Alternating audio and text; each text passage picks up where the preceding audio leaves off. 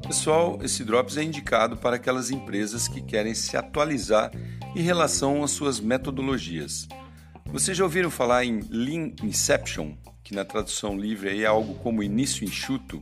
Bom, trata-se de uma metodologia derivada do universo das startups, muito utilizada nesse meio para gerar um MVP, o tal produto mínimo viável, ou seja, tirar a ideia do papel ou da mente e fazer virar um produto inicial pronto para colocar no mercado, sem perder muito tempo na elaboração de uma versão, digamos aí, perfeita, né, que demanda muito tempo e dinheiro. Considerado uma metodologia ágil, o Lean Inception foi criado em 2011 por um brasileiro, Paulo Caroli, e hoje vem sendo aplicado em diversos tipos de empresas ao redor do mundo todo, e não só para startups empresas nascentes, mas também para corporações tradicionais que precisam cada vez mais serem ágeis e colaborativas.